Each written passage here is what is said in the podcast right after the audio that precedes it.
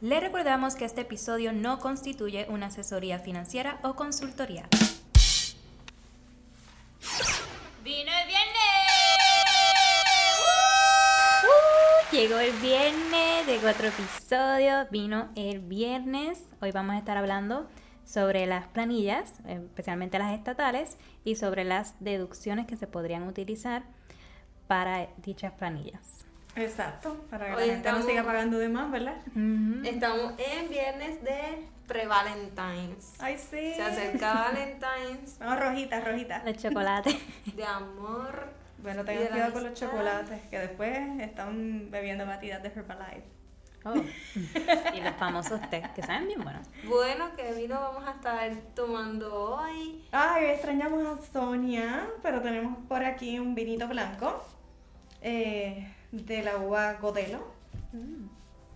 No lo hemos probado. So, eh, tengo aquí que es de Valdeorras. Nunca he usado un... Tenemos un abridor eléctrico y lo estamos estrenando. Así que si hay algún blooper. Estamos aprendiendo con ustedes también. Y para reírnos esto va también. Por aquí, así, ¿verdad? Sí, Vamos a ver, así mismito. que no se caiga. Mire el micrófono. Bueno, hoy, además de estar tomándonos este vinito, vamos a estar hablando de cómo evitar pagar contribuciones. Ojo, evitar no es lo mismo que evadir las contribuciones. ¿Qué- Exacto. ¿Qué, deducciones podemos reclamar en nuestra planilla estatal, que es en la planilla de Puerto Rico? Sí, ¿verdad? Que cada caso es único, ¿verdad? Para hacer un pequeño disclaimer, ¿verdad? Porque todo depende, ¿verdad? Del ingreso, si tiene dependientes, ¿verdad? No todo el mundo le va a tocar las mismas deducciones y le va a afectar de la misma forma. Está bien. Vamos a ver cómo es esto. Así. Lo ponemos aquí. el botón. Si lo daño, se echabó cool. el vino. Para el otro lado. Para el otro lado. Es como una ay. canción. Ay, Dame como agarrarlo duro. Ahí se fue. Ay. Y ahora eso mismo. Qué bello. Ay. Uy. Ya eso está listo. Este Y abridor si quiero guardar el colchito, le damos para el otro lado. Vamos a ver. Porque yo soy de las que me gusta guardar el colchón. y lo pongo en unos recipientes de coleccionarlos y los usamos para decorar. Así que, miren qué bello. Súper. Vamos a servirlo. A ver, antes de empezar a hablar de un viernes y hablar de un tema contributivo, como que no es muy funny o gracioso, ¿verdad? Así que el vino hace que el tema baje un poquito mejor. Miren, miren esos soniditos. Qué bello. Eso, Tiene un color bien bonito el ¿Qué, vino. qué tú crees que Sonia diría de este color? Que después nos regañe y se están aprendiendo o no están aprendiendo. No sé, mira, yo veo espuma, veo burbujas. No, porque no es sparkling y nos va a regañar y va a decir que lo sé servir. Pero voy a dejar por aquí para que se vea la etiqueta. Súper. Pues como Pero les- sí, tiene un color bastante amarillo, ¿verdad? A pesar de los otros que hemos eh, visto aquí, el, el color es bastante amarillito oscuro. Huele a frutas bastante. Parece como si fuese jugo de manzana. Que llevamos siempre el aroma. Por lo que veo no tiene bastante alcohol, las lagrimitas están bajando bastante rápido. Y es franco. Bueno, para mí es franco, huele y sabe Huele bastante a manzana. congruente. Lo voy a probar porque yo no estoy así catando. Lo mío son las, la, ¿verdad? La- el tema contributivo. Pero La contabilidad. la contabilidad, el tenis eh, y los negocios. y ahora pues estamos entrando un poquito con los vinos. Bueno, es que los vinos es parte de, de muchos negocios, ¿verdad? Hay muchos negocios que se cierran con un vino. Y, y hay negocios que se anticipan con, Con un un vino. vinito. So, que es parte de, de nosotros ya. Pero vamos a lo que vinimos. Porque es viernes y a pesar de que estamos con el vinito, nos queremos ir y a celebrar con la familia el weekend, que ya dijimos que es largo. Yo no sé si compraron los regalos. Pero Con ¿qué los podemos hacer? chocolates. Los peluches. Si economizamos contribuciones, nos sobra más para los regalitos de Valentine's. Mm. Así Y que de es eso bueno se trata. planificar. De eso se trata este episodio, ¿qué podemos deducir en nuestra planilla para no pagar En la planilla estatal. Exacto. Que todavía el secretario de Hacienda y Suri, ¿verdad? Están en shutdown este fin de semana porque van a levantar una nueva plataforma, unas actualizaciones en Suri que van a hacer, ¿verdad? Supuestamente que funcione mejor. Eh, y pues mucha gente nos ha preguntado, ¿están llenando ya planillas estatales?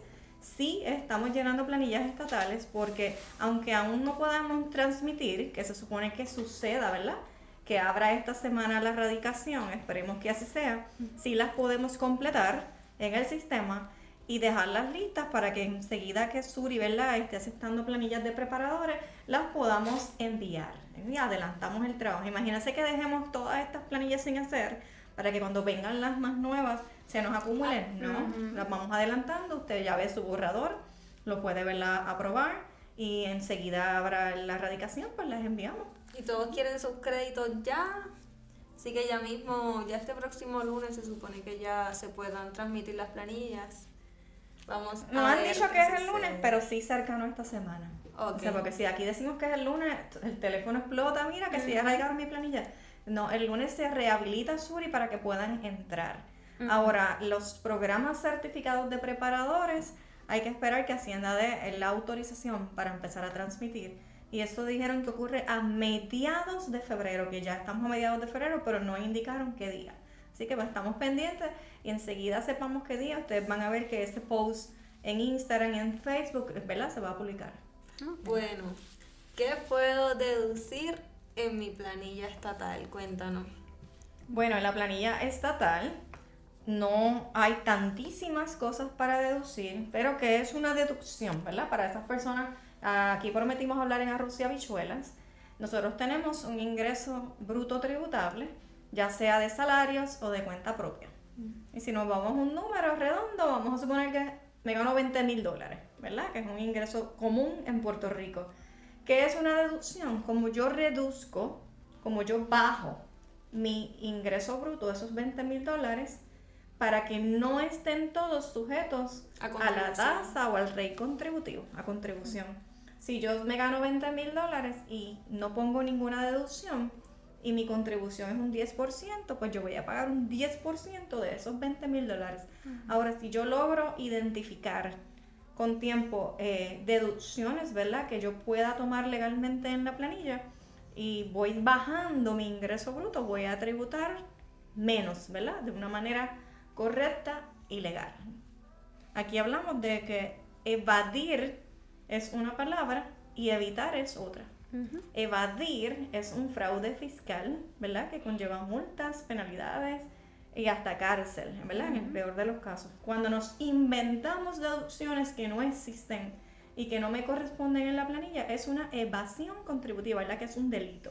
En el caso de evitar pagarle más, es yo organizarme, tener los gastos correctos, la evidencia correcta, acudir al profesional educado y correcto que pueda colocar el máximo de deducciones posibles para que yo pueda reducir mi, ingres- mi ingreso bruto ajustado de luego de las deducciones y tributar la menor cantidad posible o maximizar el reintegro. ¿Qué pueden ser esas, deducciones? Pueden ser los intereses hipotecarios pagados al banco, Lo más común, sí. Pueden ser los intereses en préstamos estudiantiles, los es intereses pagados en cuentas IRA. En el caso de los asalariados, pues son menos, ¿verdad? Que, eh, perdóname, ¿qué, qué ibas a decir? No, o sea, que cabe aclarar, ¿verdad? Que ellos, los intereses hipotecarios vienen en forma de informativa, ¿verdad? Que eso es una informativa que le tiene que llegar ligado al número de seguro social a quien la aplique, ¿verdad?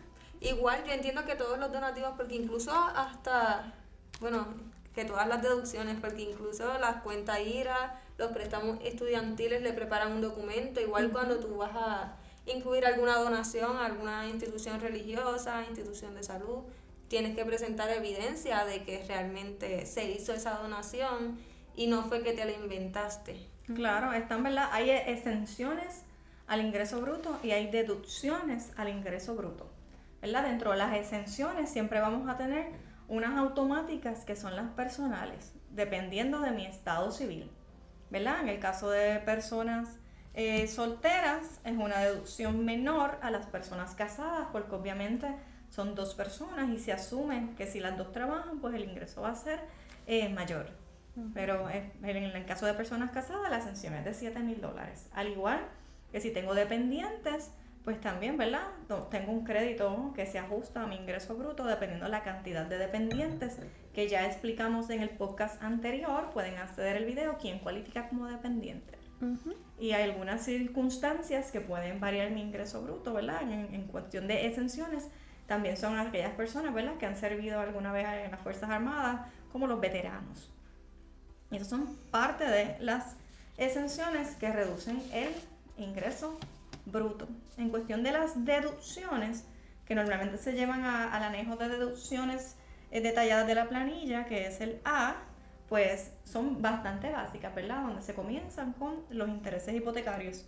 Como bien explicó Génesis, estos intereses hipotecarios la persona los va a tener y los va, eh, a poder acceder a través de su cuenta de Suri, en donde la institución bancaria o la casa hipotecaria eh, coloca allí esta informativa 480.7A con la cantidad de intereses que se pagaron del préstamo durante el año. Quizás este año sean menores porque como hubo ¿verdad?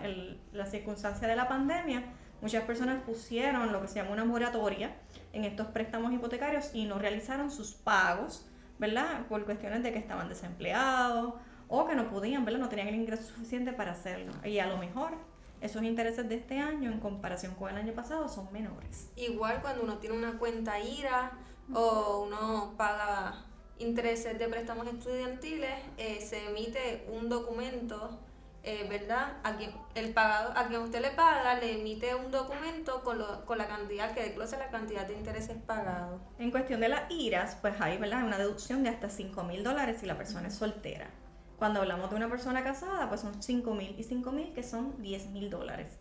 En el caso de que, ¿verdad?, yo salga pagando algún tipo de tributación en la planilla, pues la IRA es uno de los beneficios que en vez de yo tener que desembolsarle a Hacienda la cantidad completa, pues yo abro una cuenta de retiro individual, deposito el dinero en esta institución bancaria y me dan una carta, ¿verdad?, con un número de, de cuenta en donde yo puedo tomar esa deducción. O sea que si hablamos de inversiones, criptomonedas, eh, planes de retiro, la IRA es una opción que aquel que sale pagando tiene un rendimiento al momento.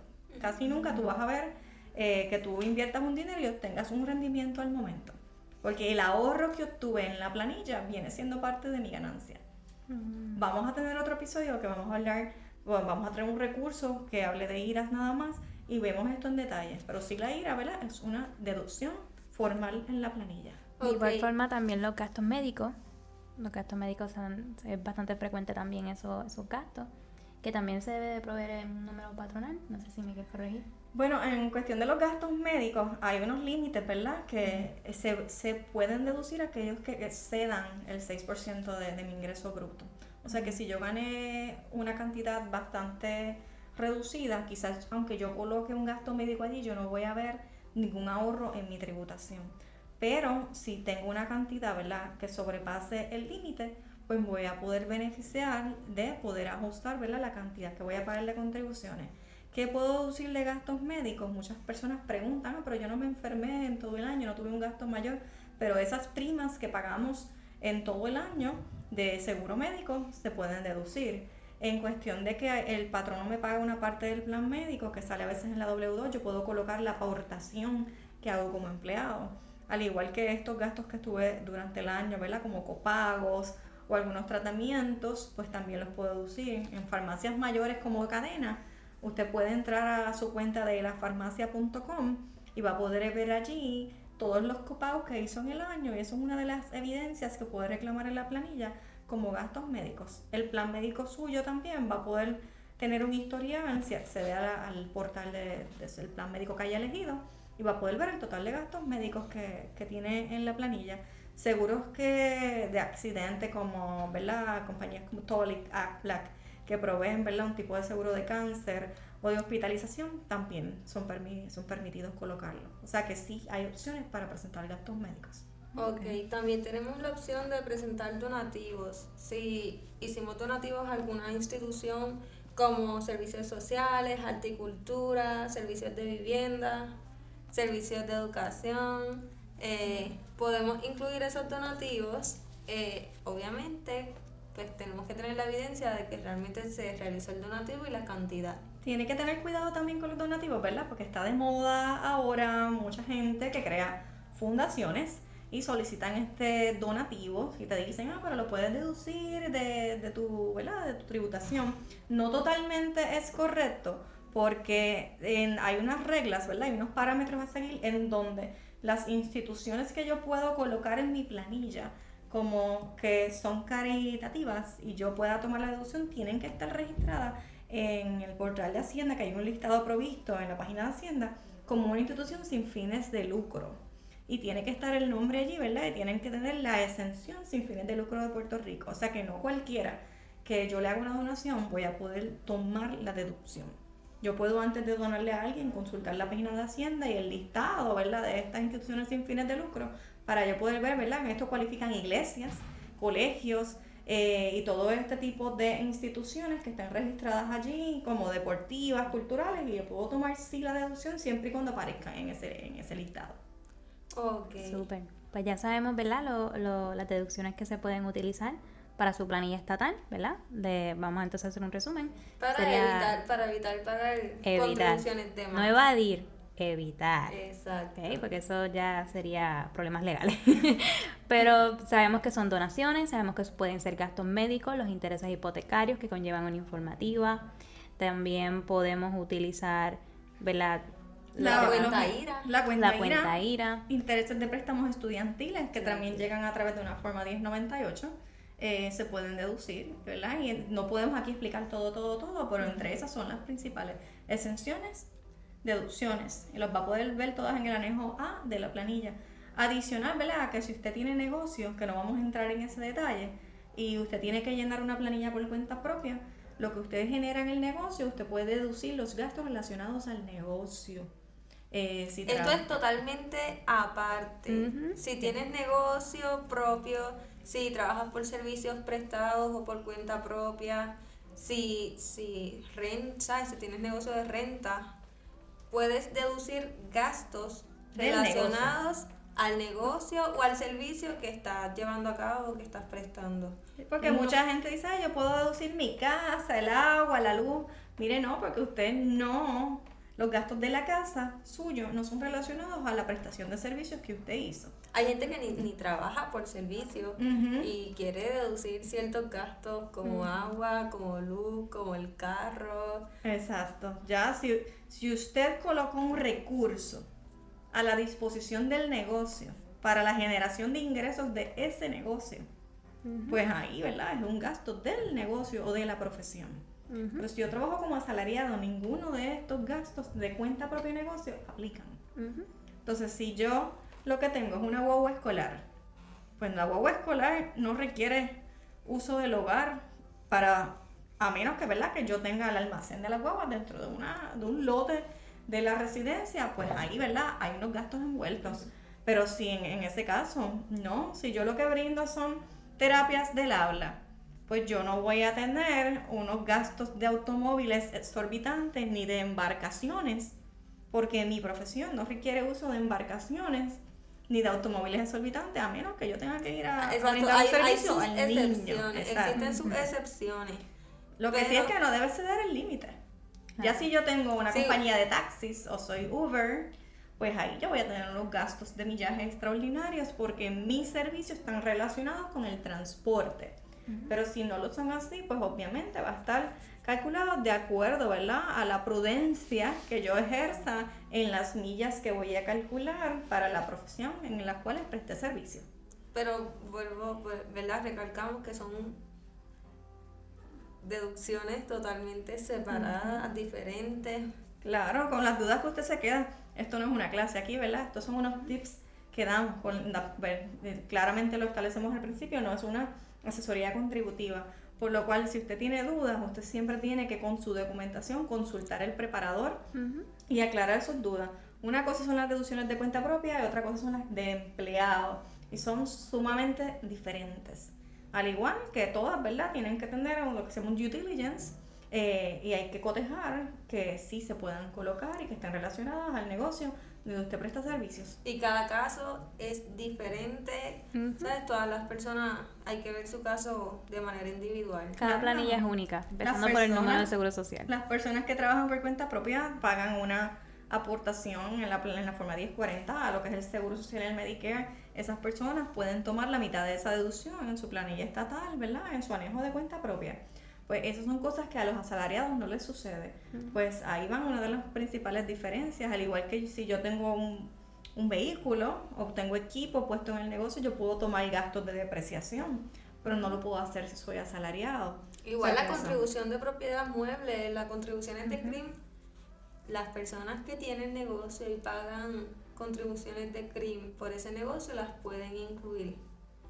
Una persona que es asalariada no puede incluir esa contribución de propiedad mueble en su planilla. Claro que sí, ¿ves? Por esto y muchas cosas más, es que tengo que consultar a una persona preparada Ujú. Que en tenga el tema de contribuciones.